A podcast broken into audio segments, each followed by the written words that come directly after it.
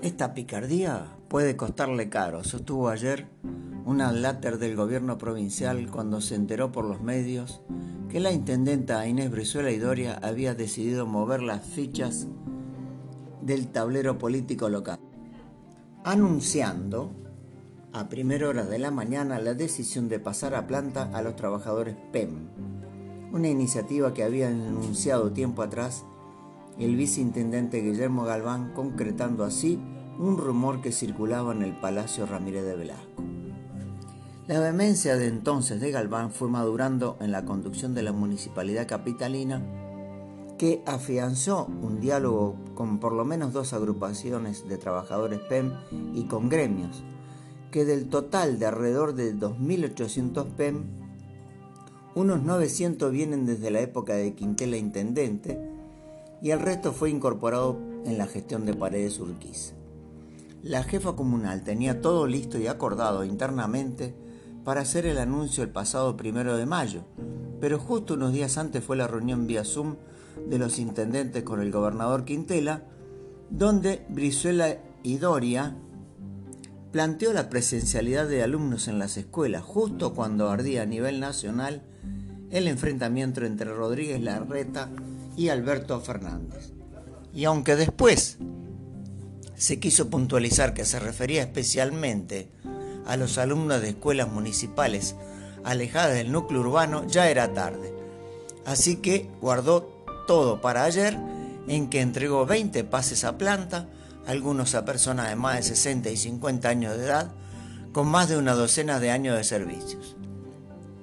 Según el municipio, Nada de esto le costará un peso más a la provincia, pues ocupan bajantes dejadas por otros trabajadores jubilados.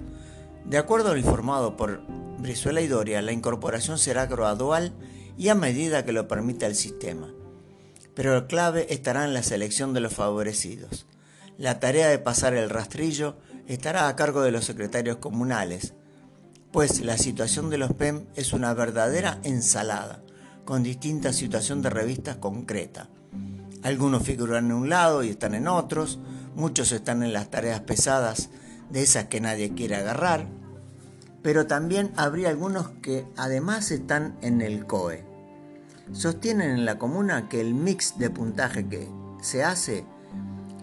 lo más importante sería la contracción al trabajo, un verdadero nudo gordiano. Pero en los círculos áulicos del gobierno provincial justifican la frase inicial afirmando que la intendenta se habría enterado, pueblo chico, infierno grande, que el gobernador Quintela, para conmemorar el aniversario de la ciudad de Todos los Santos, tendría planeado anunciar el place a planta de los PEM. No sabemos si de todo o por partes, ya que obviamente el sistema municipal anunciado ayer será lento. Y también se iban a entregar máquinas a los municipios, incluyendo el de Capital,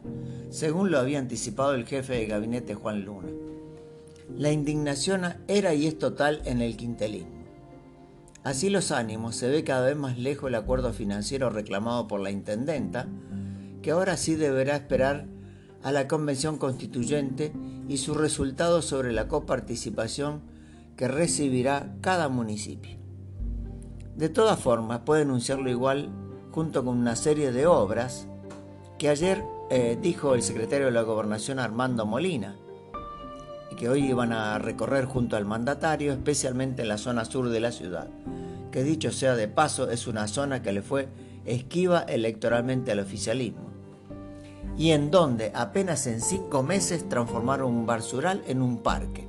de acuerdo a las fotos subidas por Molina. También estaba previsto que inaugurase las obras del Paseo Cultural llevadas adelante por el ministro Gustavo Luna. Molina anticipó además que la idea es hacer lo mismo, o es decir, un gran parque con el monumento a Felipe Varela en la zona norte, por el acceso de la Ruta Nacional 38, obras que sin duda son totalmente necesarias, no solo para el disfrute del vecindario, sino también para embellecer y sobre todo oxigenar el ambiente de la ciudad.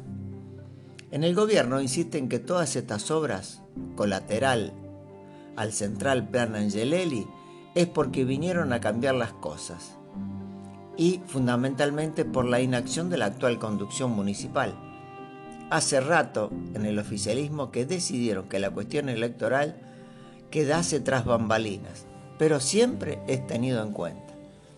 La clave es si todo este accionar del gobierno provincial tendrá sus frutos en votos, especialmente en la mentalidad de la esquiva clase media, que ya se sabe que es más un estado mental aspiracional antes que una realidad socioeconómica. Pero tampoco el gobierno provincial puede dejar de hacer todo esto.